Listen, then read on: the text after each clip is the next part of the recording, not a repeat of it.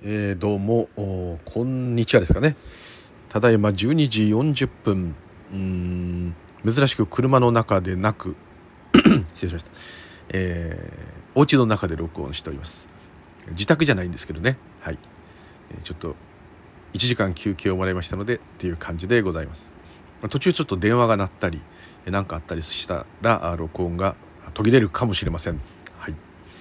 それで今日は2021年令和3年はん？10月の27日。あそこさっき犬の話やややりましたね。はい同じですね、えー、水曜日、えー、お昼過ぎでございます。生きとし生けるもの生きとし生けないもの全ての縁によって起きるものが起きた結果が幸せであります。よネイティブアメリカンにはいっていうところで、えー、無流々でございます。はい、えー、BGM もちょっと流せない感じで、えー、誰か来たらすぐ突然録音が終わるっていう感じですので焦っております。はい、えー、またレターをいただきましてありがとうございます、えー、食べまくりの話ではなくてですね、えー、瞑想のことで、えー、レターをいただきました。ありがとうございます。で後からね、えー、レターまたいただいて実はこれ綾子さんがあの質問されていただいたんです。ありがとうございます、えー、なんかこういつものノリと違うんで違う方かと。なぜかねこれ男性ってこう思ったんですけどね。失礼しました、えー、仏教の配信されているスタンド FM のされております。またリンクも貼らせていただいております、えー、綾子さんの方綾子かっこ妹さんの方ですね、えー、妹さんもお姉さんも同じ方なんですよね。違いましたっけ？確かそうだったあそれはいいか。はい。ところですごく真面目な瞑想のご質問なんですけども先に断っておきますとあんまりね瞑想うまくないんですよ。いつも言う通り。でいただいたレターでもつい寝てしまうっていうんで同じです。はい。ですので、えー、ちょっとねあんまり役に立たないかもしれないですけどもでもなんとなくそういうことをまとめるいい機会をいただいたっていう感じで珍しく真面目にですね 珍しく真面目にっていうちょっと事前にどういうことかなってこうあと必要な言葉をメモったりするっていう珍しい非常に珍しいことをしてみました。はい。これはもしかしたら多くの人がこれを感じてると思うんですね。でいろんな方にお尋ねになったんですよね瞑想の詳しい方とか僧侶の方とか、えー、臨済宗の方とかいろんな方お聞きになられてでそのコメントお聞きになった結果のコメントいただいたコメントを読んだ限りではどれも間違いではまあないといえばないですね。で瞑想中にどうしても寝てしまうと言ったら寝てしまうっていうのも一つのね、えー、それも瞑想の形で、えーっていうだからあのそれはそれで構わないっておっしゃられる方いたりまたあとこう完全に寝てしまっている時も無がつまり空かもしれないんだけどもなんだけども意識がない状態なんで、えー、それが一体どういうこっちゃってことの認識が起きないと。えー、ですので、えー、認識意識がある状態。要するに起きてる状態で寝てる状態っていうのかな。極端に。であれば寝てるっていうのはその五感から入ってくるものがあまあ作用しようがしまいがそれらの全くそういうのから離れているっていうか。うーん。まあこれもいろんな段階があるんでしょうけどね。本当に空の状態っていうんであればまた逆に認識起きないと思うんですけどね、まあ、そういうのもあると思うんで、えー、ただまあ寝ている時と座禅中に何かそういう禅情に入ってることは違うよと。ちょっと違うよと。意識があるかないかの違いが大きいよっていうお話しされた臨済宗のお坊様の言葉も、えー、全くその通りというふうに感じます。はい、ただまあこれもそういうに聞かれるとそういうふうになるんだと思うんですけども私の場合もど素人なんでうーん何て言ったらいいんですかね。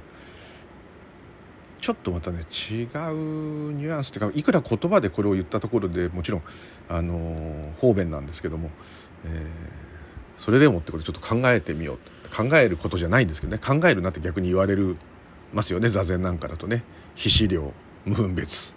でね。なかなかそれをね逆に今度は非資料で無分別になろうってなってしますからね。禅情になろう空になろうと。そこがまた癖者だって言われちゃうとねあんなこと言ったってねそうなるために座ってるんですよね。はい。ちょっとそんな感じではい。ちょっと思ったんですけどね。寝ている時っていうのは私もよく例えで使うんですけど結構ねポイントがあると思うんですね。寝ている時夢を見ないで寝てる時ああ今眠くて寝てるなーっていうところ起きてる時ですね。だこれダメです。で寝ている時っていうのはうん私はないですよね。私がないどころか何にもないですよね。時間も空間もないですよねないもないですよね。あるもないもへったくれもないですだからムーもないですよね。はい。ただまあ寝てる時はもちろん私もへったくれもなく何もないんだけども無意識なんだけどもうん。でもそれでね、えー、その状態寝てる時に突然飛び起きてね「私はいなかった!」ってならないですね。でそれからこうですね。ただまあ確かに夢を見ないで寝てる時っていうのはいやいっぱい寝たなって感じたりするじゃんってよく言われるんですけどもそれは目覚めた時ですよね。体がだるかったり時計見て時間が経ってたりあもうこんな寝たのかと、ね、だけどそのもし目覚める直前ああ寝たなっていう前は無ですよね。はい。そういう点では毎回みんな無我になって毎朝目覚めてブッダになってると。よくあの、えー、仏教の有名な本書く方広幸也さんとかもね私たちは毎朝ブッダになっていますと。だから大丈夫ですっていうのと同じですよね。でもそれは一つの日々体験できる一つの何にもないっていう意識もないっていうこと。もしかしたら本当の本当はそれが本質と私も実は思っています。ただそこをどう問うてもどう語っても意味がないっていうか意味が持てないっていうか会話にならないっていうか言葉にならないっていうかないんですから。ないねと。いうだけですね。ないもないっていうぐらいですね。全くない、はい、でもあの感覚はないなっていうこのそれはないなと思ってるのは私の感覚ですけどもそれでも何もなかったなっていうこの感想。これはまあ一つの、まあ、似てるっていうかちょっとそういう傾向あると思うんですね。だからそこはちょっと頭になんとなく覚え覚えて、まあ、言わなくても毎日体験してますから大丈夫ですね。でで一回完全にこう無無意識になってるのになっちゃったらですよ普通目が覚めた時に、えー、不思議な感じがするはずなんですよ普通で言えば。だってそれまで意識なかったわけです。うわいもう俺どうなってたんだろうって。ですが寝起きに不思議な感じがしないのは寝る前の記憶が残ってるまま朝を迎えられるからですよね。そうじゃない、ま、もしかして寝てる間になんか脳に何か起きたりしたら起きた時に「これはななどこですか？こうえなど私誰ですか?」ってこうなりますよね。そうですよね。だからこの記憶っていうデータこれが残っているもんで起きた時に、えー、すぐ朝が来たと。私の朝が来たと。私が目覚めて私の人生がスタートするという感じですよね。でこれも当たり前すぎて何ともないんですけど確かにこの当たり前のところをもう一回よく見るっていうのはね足元を見るっていういつも言ってますけど禅のお坊さんがよく言う非常に貴重なところかなと思いますね。でうんこの状態っていうのは非常にねちょっと思ったんですけど寝てる時スマートフォン横に置いてるんですね。でもまあ皆さんも私もそうですけど大概みんな電源切らずに充電してますよね。なんかね来た時に分かんないとこもあるし、えー、ですので、えー、ですがまあスマホの電源本体の電源を本当に落としてですね。で充電さすと。スマホくんは機能してない。要するにスマホくんは無意識になっちゃってるんだけども、えー、充電は進んでいる。要するにま休養をとっている。エネルギーを充電していると。ちょっと人間と違ってねスマホくんの場合は寝てる時にあの電気入れられちゃうんで、えー、違いますけど、えー電源入ったまま充電されちゃうとね寝ないのに飯食わされるみたいになっちゃって非常に辛そうですけど人間はね起きてる時食って寝てる時は寝るだけの、まあ、エネルギーチャージという休養を取るという感じなんでちょっと違うんですけどもでもスマホも電源切って充電していればおやすみなさいででまた朝起きてですね、えー、スマホの持ち主が電源入れますとその電源入れた時にスマホの中のデータまたはクラウドとかから拾ってくるデータで電波が送信し合ってスマホがまさに目覚めると。そうすると過去の記憶があるもんだからそのスマホの電源を切る前の時計とか進んでますけどね、えー、でもそれ以外そのデータが残っているんで、えー、その前の日に撮った写真とかメールとか全部残ったまま。でさらにその朝起きた時に、えー、その夜中の間に何か情報が来てればそれらのメールとか LINE とかを受信してる通知が来ますね。ですからスマホくんも、えー、寝る前まで電源落とされる前までのデータ記憶が残ってるもんだからスムースにその次とまるで人間と同じという感じがしないでもないですね。ですね。でまあうん人間っていうのは寝てる時にまあ途中で夜中に目が覚めたりとか眠りが浅くて夢いっぱい見ちゃったりとか、えーまあ、そんなのも記憶も残りながらね、えー、目が覚めるんで、まあ、ずっともう本当に泥のように眠ってる時じゃなければですね、まあ、寝てる最中もいろいろ寝てるなって確認できるようなことがまあ起きちゃうかもしれませんけどまあでもまあそうじゃない時っていうのはないのと同じという感じですよね。だから寝るのがもったいないなんていう人は確かにあの何でしたっけ睡眠すごい減らす訓練する方いますよね。えー、ショショートスリーパー？なんだ何ですかそういう方いますよね2時間しか寝ないとか1日が長くていいっすよってね言う人もいますし確かにねあの私っていうのがいなくな意識っていうのがない認識ができない状態っていうのは確かに休まるんだけども、えー、あと辛い時は逆にねその時だけはもう辛いからもう寝ちゃおうってあるじゃないですか。あとすんごい熱が出て具合が悪くてやべえ具合悪いこれインフルエンザかもやばいとか言ってもそれでもひとたびガクッと寝てる瞬間また目が覚めてもまだ調子悪いってあるかもしれないけど寝てる最中はインフルエンザもなくなりますよね。体の痛みとかも寝てしまえばですよ。寝られないほど痛いっていうのはまたちょっとあれですけど、えー、一瞬でも、えー、寝落ちすればその時だけはそういうもの肉体からも離れられますね。はい、離れてるっていうよりはその感覚が認識できないだけなんですけども、はい、ちょっと瞑想の話の前にねこういう話をいろいろ何ていうんですかね。うん。関係がちょっとあるような気がするんですね。でスマホくんと人間さんの違いは人間起きた時に私の人生スタートですよね。おはようございます。私の人生始まりました。今日も元気にいきましょうとかになりますね、えー、元気じゃなくてもいいんですけど。スマホくんは多分私っていうのが、まあ、人工知能とか進化したらそういうのがあるかもしれないけどもないので、まあ、素直に、えー、機能残ってる機能を動かすと。スマホくんだってあの電源切って止まってる時にガーンとか言ってなんかぶつけたり潰れちゃったりしたらもう起きないですね。あと起きた時ももう記憶が飛んでるかもしれないですね。でクラウドにつながないでわけのわかんない時間とか古い写真にしかなかったりとかなるかもしれませんね。ですからそこも人間のもうちょっと脳と似てるかなと。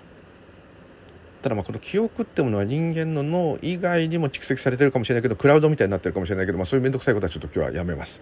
はい。ですね。うんで人間だけ私が目覚めたとなるんで人生というものが始まっちゃうわけですね。これがいい悪い別にして、えー何ていうんですかね。うん。例えばスマホの時計は、まあ、あれ電波で多分正確な時間をずっとこう合わせてると思うんですけど電波っていうかもうネットの電波にそれ乗ってきてると思うんで、まあ、4G だろうが 5G だろうが w i f i だろうが、えー、それでこう合ってると思うんですけどもスマホも時間っていうものを共有してるんですけどもうん。スマホには私がないので、まあ、スマホだけじゃなくて他の生き物もそうかもしれないけども、えー、なんて言ったらいいですかね、うん、時間っていうものを一つの便利な道具として使ってるだけですよね。まずそこがありますね。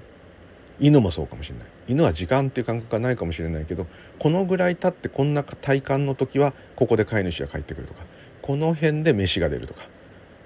そういうのは分かってますから。あのただ人間は完全にその時間っていうものをこう利用するためにね時計ってあって12時間とか365日か全部その周期から決めてたまにね366日うるう年で合わせたりとかしますけどもあの、まあ、あくまで最初はそれはやっぱ概念って分かって使ってたわけですよね。そういうふうにして時間っていうものは本当にあるかないかともかくとして、えー、便利な道具として使ってたはずが本当に時間があるという感覚になりますよねこの私っていうのは。しかもその時間は感覚によって長く感じたり短く感じたりする。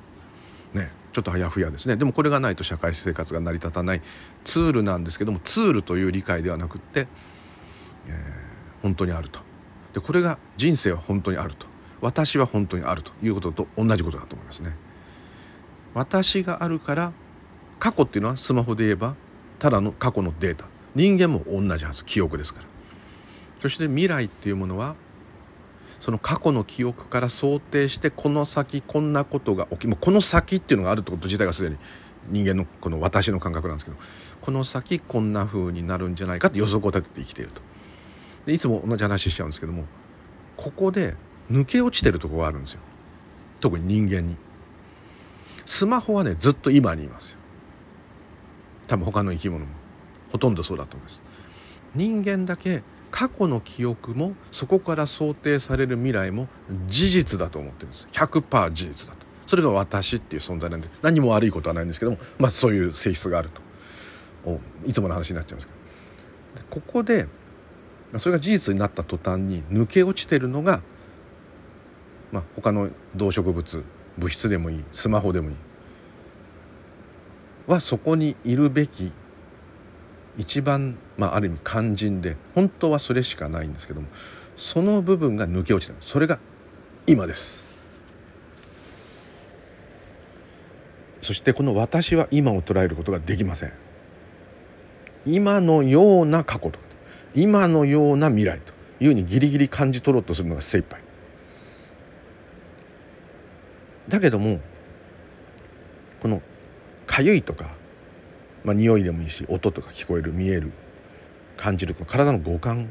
これはもちろんその手で何か触って感じたとしても、ね、デコボコしてるものを触ってデコボコしてるっていうのがあ手に触れてその触れた時の瞬間より遅れて脳みそがこのような感触が手から伝わってきておりますと。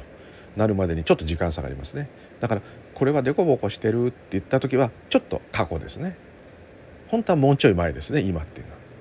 でも今っていうのは捉えられないんですねこの私には。だって今って言ったらもう過去ですよ。ほら来た今。俺はもう過去ですよ。あれ？と。これ今俺は過去です。無理なんですね。無理だから別にそうする必要そこにいようとするのは無理なんです。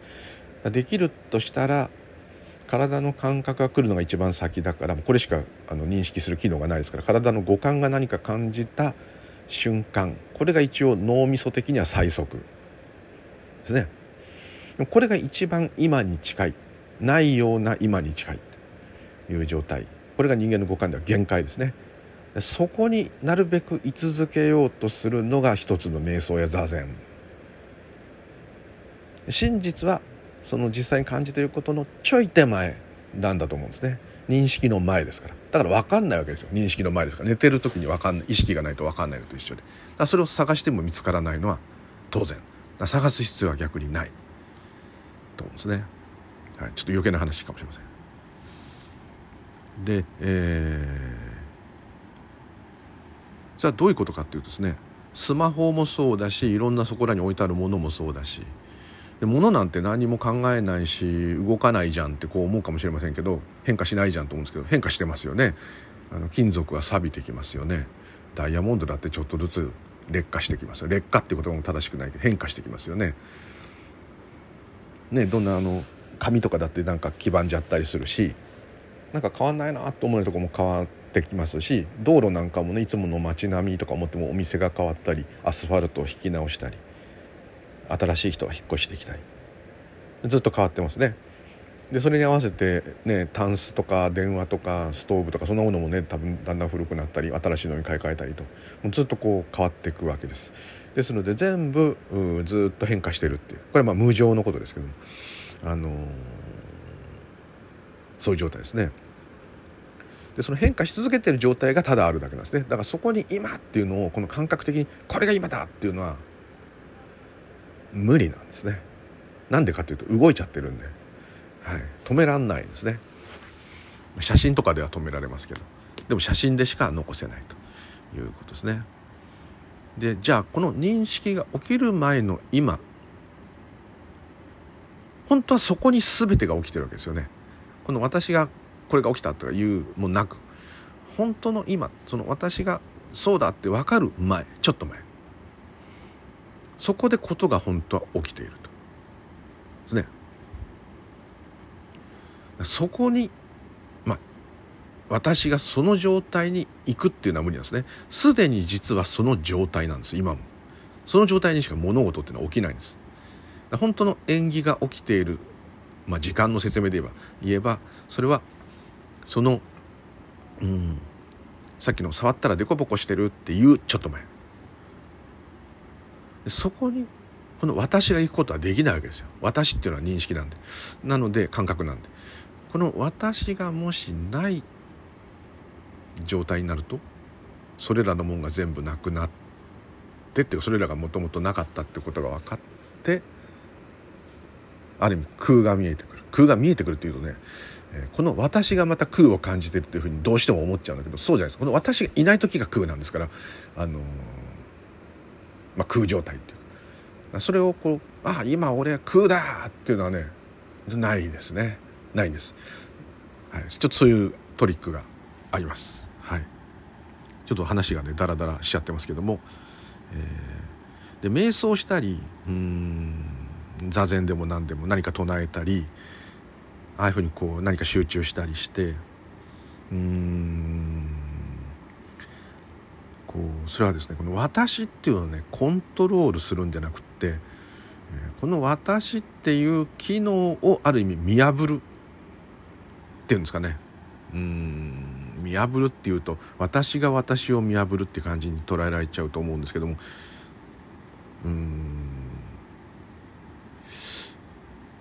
うんとですね例えばちょっとこの「私」っていう部分でまたもう一回いつもと同じでしたけどちょっと自分でもねいいおさらいになると思って話させていただいちゃうと、えー、よく禅禅で「犬に物証あるか」っていう考案あるじゃないですか有名な。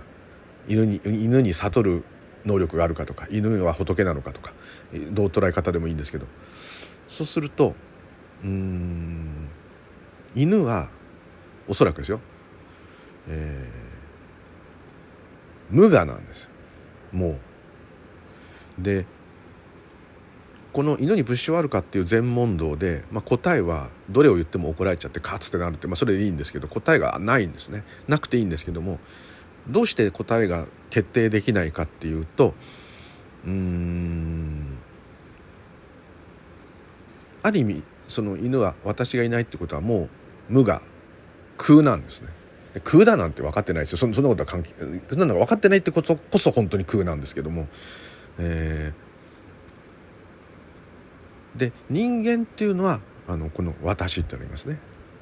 ですから犬に仏様になる悟る能力があるかっていうと一つの言い方としてはもうすでに無我つまり仏なんだからもうすでに。犬だけじゃなくていろんなものは。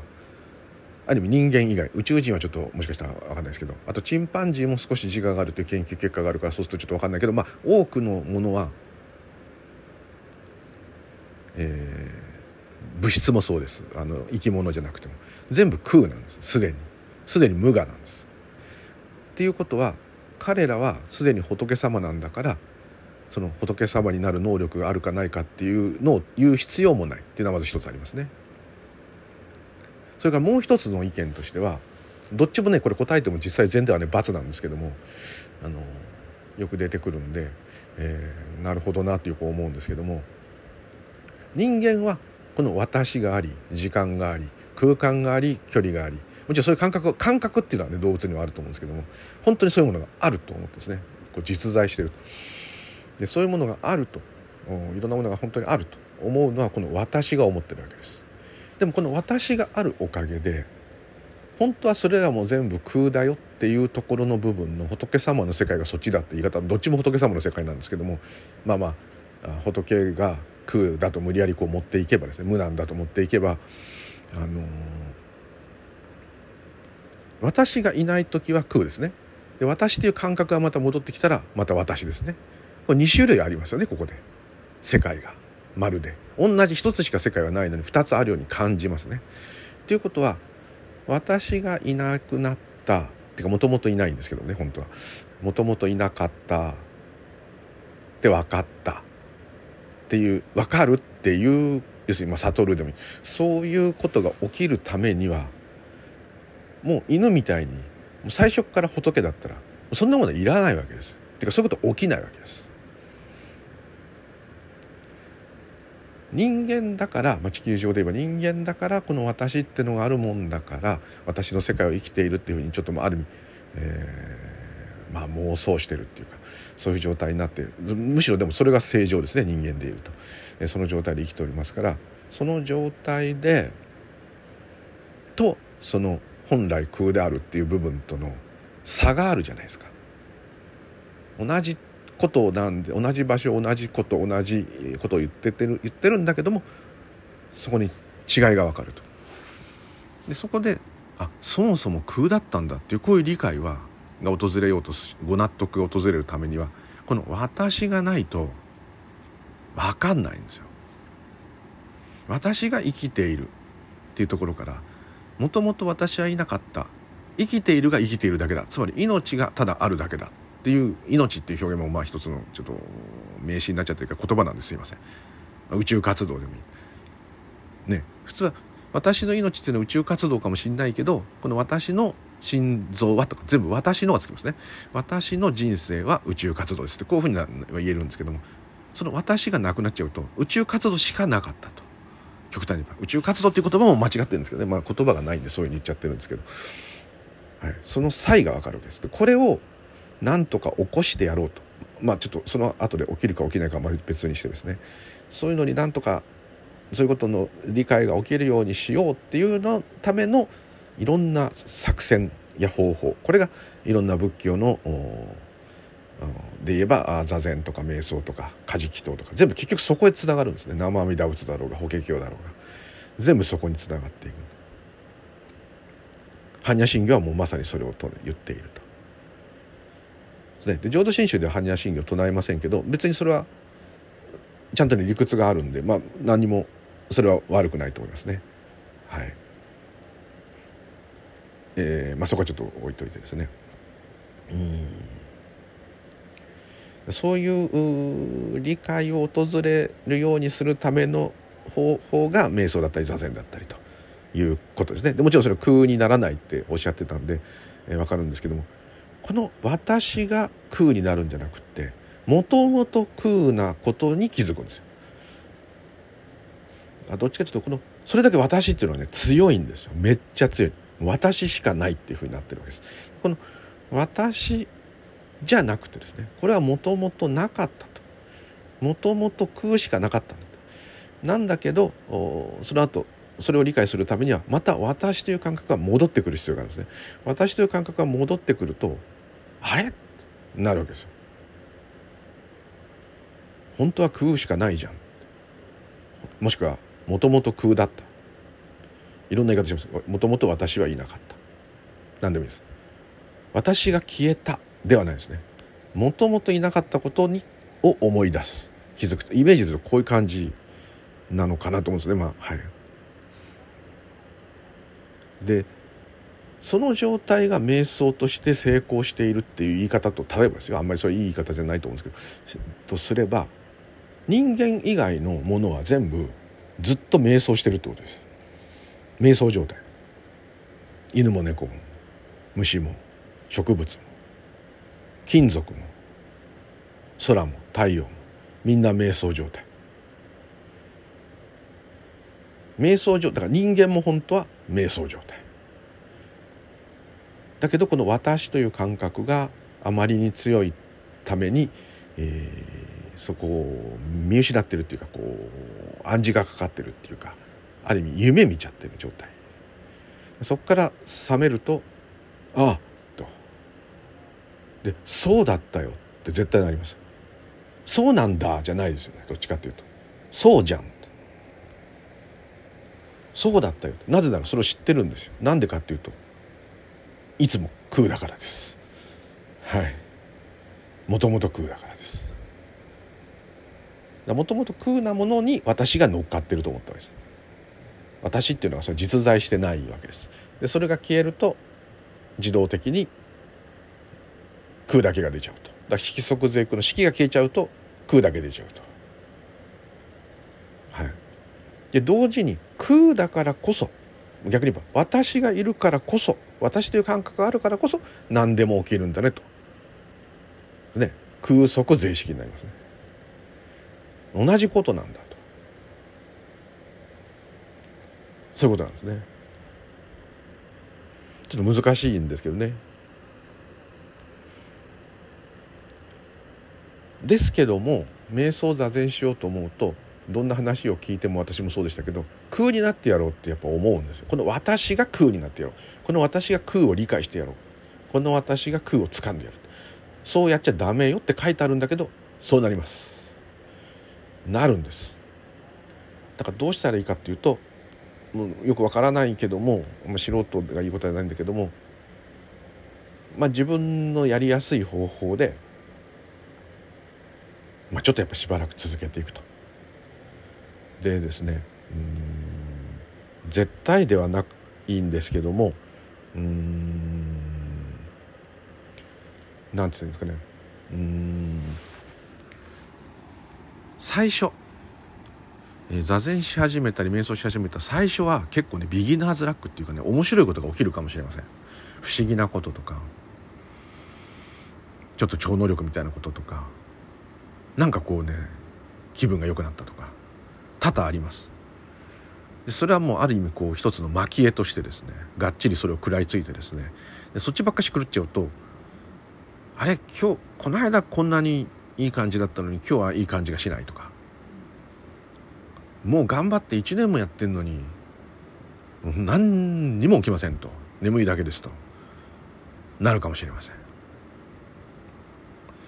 でそれは求め続けてるからそうなっちゃうんだっていうもちろんまあ理屈を言う人いますけどまあそれはそうかもしれないけどまあしょうがないですよねそれはね。だから求め続けててもまあそれをやるしかで今度は求めちゃいけないんだっつって座るじゃないですかそうまた同じことなんでこうムカつくんですけども これをまあダラダラダラダラでもいいんで渋々でもいいんでああくだらないああくだらないって座っていくっていうのは、まあ、一つの本当歯磨くみたいな感じでやっていくっていうのはいいいいんじゃないかと思いますね。ちょっとそういうね性質のものなんですよね。で副作用っていうかねちょっと副作用っていうなんかうんおまけとしてなんとなくねやっぱね楽になってくるとかそういうのあると思います。そしてまたあのレターに書かれた通り 嫌なことがあると座るっていうふうになる。なんか今日イラついたから座ると。そうすっきりしたってこういう感じでね嫌なことがあったらお寺行ってお参りするとなんかすっきりして同じ感じで一つのその現実逃避の道具になってしまう可能性もある。でも僕はねですけども僕は僕はそれでもいいと思うんです。それでもそれをやるっていうことが起きてるってことがいいと思うんです。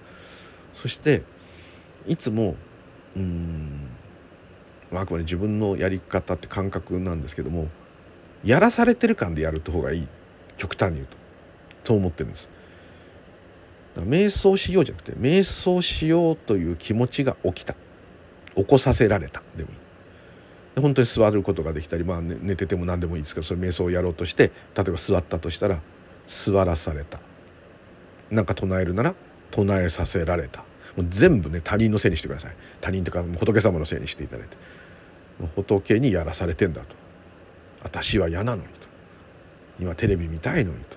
なんでこんな時に座ろ座ろうかななんて気持ちが起きるんだろうと。起こさせられちゃったんだからしょうがない。しぶしぶ座るかと。仏の頼みならしょうがないと。麻也子さんあのね仏教徒ですからそれでいいと思うんですよ。なんだ全く大日如来は余計なことする何でもいいですああ未来如来でも何でもいいです。あの仏さんはもうねこんな時に座れだなんて。座ったからにはなんかご褒美ちょうだいねぐらいのねもうこんな感じでね。私が空だってことを教えてよぐらいのね。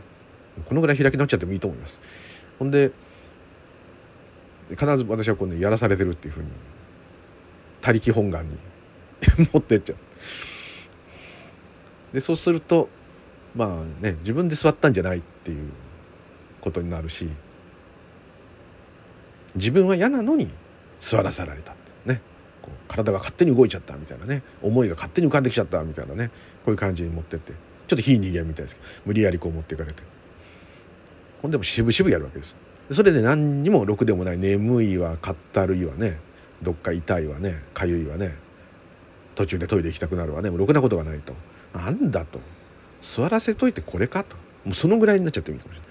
それぐらいのこう捨て鉢でねやっていくっていうのはね結構いいかなと思うんですよね。あのいつもそうじゃないですから。そういう時もあるしただなんか座って終わった時もあるしすんごい嫌だったのにやってみたらなんか意外と良かったと。良かったってね何を思って良かったっていうのはすっきりしたら良かった。なんかこうモヤモヤしたものが晴れた。これでもいいと思うんですよ。マインドフルネスとかだってそれでいいと思うんですよ。でですね。まあうん。確かにそういうことで何かに気づかせるっていう一つの点にはなると思いますし、えー、あとですね。どうしてもねこうなんとなくやりたくないっていうかうんあまりにっていう時はなんか唱えたらいいと思いますよ。生阿弥陀仏でも。いやこの間録音した「オンアビラ運転バザラだ」何でもいいです。あのー、本当。こう何かね唱えたり何かろうそく見るとかいろんなやり方ありますね。何か集中したり何か、ね、ちょっとこうアクションがある方がいいかなと。で一番簡単なのはやっぱね本当はこれはダメだっていう人もいるんですけどもそれはね達人からしたらそうかもしれないけど一般の人がこうね始めようという時はいろいろね気持ちがあれです。いきなり座ってねしかも目を閉じたら眠くなりますよ。かといって座禅みたいに半眼でとかね目開けてろっていうと今度は気が散りますよ。目は情報の7割ですから。もうなかなかそれはね確かにねスッといかないと。壁に向かって座ったとしてもそうなかなかいいかな。変な変性意識になったりするぐらい。ですね。そうしますと、えー、まあ、なんか唱えるとか。うん。あとは数速感あんま良くないって人いるけど私は結構使う時はですね特になんか始めた時にこうあまりにひどい時ですね自分の状態が。鼻は詰まってる。体のどっかは痛い。でも痛いとその痛みを感じるっていうのは一つ集中することできるんですけど、まあ、それかそういうねちょっと慣れの部分もありますけどとりあえずねやっぱね呼吸を数える。一つとか臨在の方だったら知ってると二つ。でこれもね隣の飽きてきたら、ね、やめればいいんです。はい、でもこんなに捉えちゃったよってねもうだいぶ長くやっちゃったよなんつってね、えー、なんだこりゃとね。なっても案外そういうもんです、はい、だって何にもならないために何にもならないことをやってるって言った方がいいんです。本当は。無分別ですから。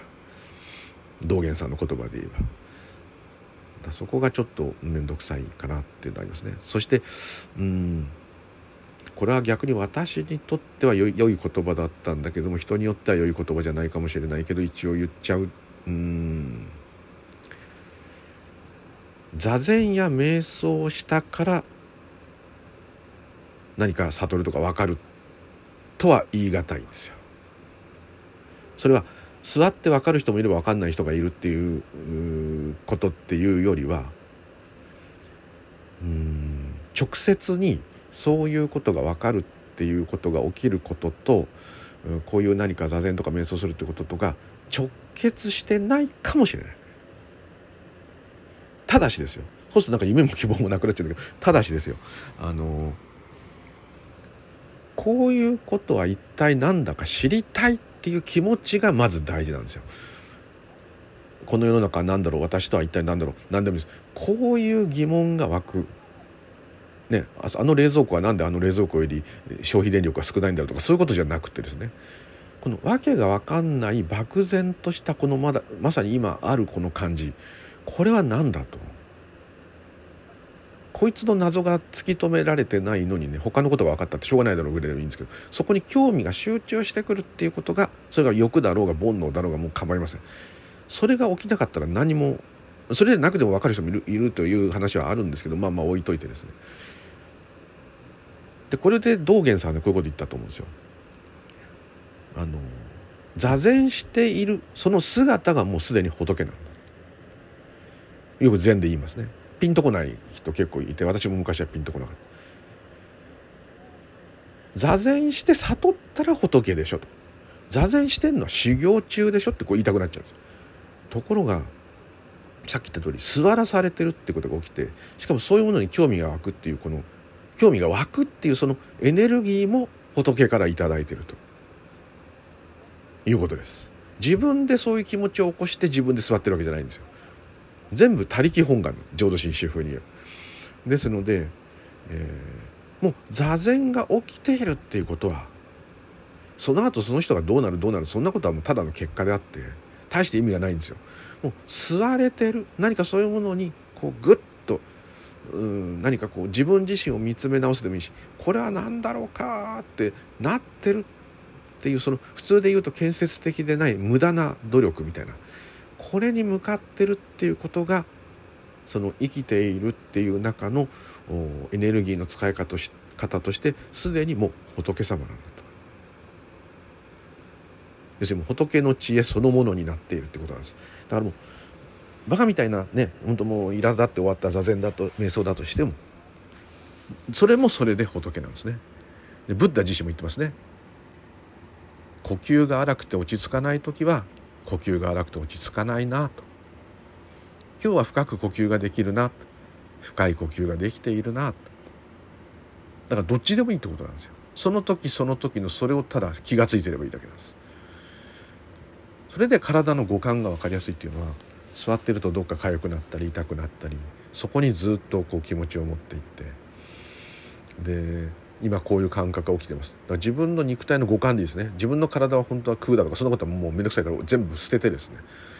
ただただ息してんなうん腹が引っ込んでまた腹が出た。あいろんな考えが出てきたぞ。へえってまるでこう他人事みたいですよね。おなんか肘の辺がピリピリしてきたぞと思ったらほっぺがかゆいけどちょっと書かないでこれてみようか。まだかゆいまだかゆい。どうしようかな。書こうかな。書かないかな。うん。とかね。そうまた今度ああれだんだん座ってたら腰が痛くなってきた。もともと腰がありてあ考えが出た。とかね。こういう感じでずっとこう。でなんかさらに考え掴んでぐわーっと考えに行ってたらあ考えに行ってた。考えに行ったまま今日の瞑想も終わっちゃいそうだ。どうしようか。っていう考えがまた出た。でねずっとこういるわけです。そのうち終わっちゃって。ああなんだかよくわかんないうちに終わっちゃった。でもそれはそれでそのそれでいいんです。だっていろんな時の状態があるわけですどんな人だって。はい。なんとなくね特に綾子さんもそうですけど私もそうなんですけど仏教やってるとね夢物語っていうかとんでもない聖者とかなんかこう普通でない超人的なこととか奇跡的なこととかうん何と言ったらいいんだろう。すごいことっていうふうにこうなっちゃってるんですよだって全部もともと空なんですよ。それが分かるってことは当たり前が分かるってことですからそこに何か聖者とかすごいこととか偉いこととかとんでもないことっていうことじゃないわけですよ。ね、それだけ全ての事柄が人生ってなると深刻なんですよ。全てにおいて。重要でものすごく危なっかしくて。それはもちろんそうですよ。そうそういう面も側面もありますよ。その私という感覚からすれば。それが私っていうものの正体ですから。しょうがないんですけど。だけどそんなことないですよね。あとワンちゃんが好きっていうのもありますけど。彼らのあの動物病院に連れていく時はもうガタブルで。そういうこと全部覚えてるわけですよ。動物病院に着いたの全部わかる。ガタブルですよ。だけど治療が終わった。もう受付で会計を待っている。お薬が出るのを待っているってことはもう終わったって分かってるわけです。だもう気違いみたいにご機嫌ですよ。ただおやつ出したらおやつがうまい。ただおやつがうまいにいられるわけですよ。それアホなんだからじゃなくって今にいるからなんですよ。今起きている反応のみにいるわけです。体の。それがアホでしょってよく言う人いるんです違う違う。人間も本当はそうなんです。全く同じなんですよ。ただ尾ひれがいっぱいついてるわけですよ。よく禅のお坊さんとかあれ真言宗のお坊さんも言ったけどただ飯食ったらうまい。ね雨降ったら寒い時だったら寒い。雪が降ったらもっと寒い。ね夏は暑い。ね愉快な話は愉快。芸人さんこの間も見たらすごい面白かったと。大笑いした。この間大事なね僧侶の友人が亡くなったと。すごい悲しかったと。これのどこがいけないんですか？はっきり言ったんですよ。でそれは普通で言えばただの人じゃんってことなんですけども。そのおばお坊さんの言ってる意味はもっと深いわけですよ。その現れてきたままそのままそれにいたらいけないですか？ある意味今にいることがいけないことですか？いう意味なんですよ。これはすごく深いしでもしそういう理解がある人でも悲しい時は悲しい。より悲しいかもしれない。人にひどいこと言われてもびくともしないわけじゃないですよ。なんてひどい演技が起きてるんだと思うかもしれませんよ。なんでこんなことになってるんだと。思うかもしれません。でそれのそういう思いが湧いてるなっつって平気になるって。そういうこともあるかもしれませんけどもとりあえずもうそのままそれ。ねお釈迦様はねあの綾子さん詳しいから分かると思うんですけどあの悟った後ひどくないですかお釈迦様のあの晩年の人生は。羅漢さんももうほとんど皆殺しっすよ。あれ見てたらもうそれでお釈迦様が平気かって平気じゃないですよ止めに行きましたよねそうね釈迦国が滅ぼされる時も止めに行きましたよね。仏の顔は三度までもそうですよね。どうしても私の国を滅ぼし滅ぼすんですかって相手の国の人に言いましたよね。ただいくらブッダの言い方でも言葉でもそれは止められない。そうですかって。またもう一回聞きましたよね。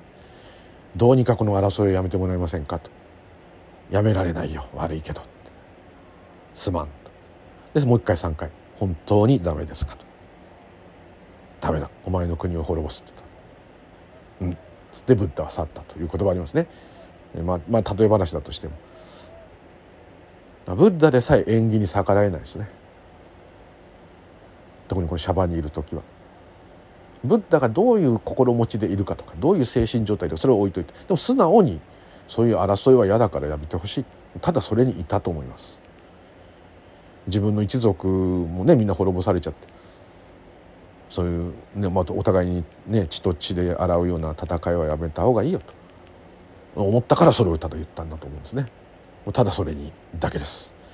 だからなんかどうしてもね私もそうなんですけどスーパー超人たちって感じになってヒーローみたいになっちゃうんですけどあの方たちはそれなりに大苦労して、まあ、人生で言えば。でみんなの導く責任もあって大変だったと思います。人間だったと思います本当のある意味。人間らしい人間。よくあの検証したお坊さんなんか悟ったお坊さんっていうのはどうなるんですか？なんて質問ね。そんなの分からないよ。個人それぞれだよって言いながらも。でもどっかうん一つだってことが分かってるから命がね。全てのものにやっぱり慈しみは多少あるでしょうと。だからまあ簡単に言えばあったかい人にはなると思うよって言ってたのは、まあ、これもあくまで一つの例ですけどもね。絶対そうではないんですけども。でもなんとなくその言葉のニュアンスはね響くんですね。はい、こんな感じ。だから何もこうめげずにですねやらされてると思って座っちゃうと。これでいいと思います。はい、で面倒くさかったらやめればいい。1年ぐらいやめても何も。また何か困ったら座る座りますよ人は。あのすがりますからやっぱり。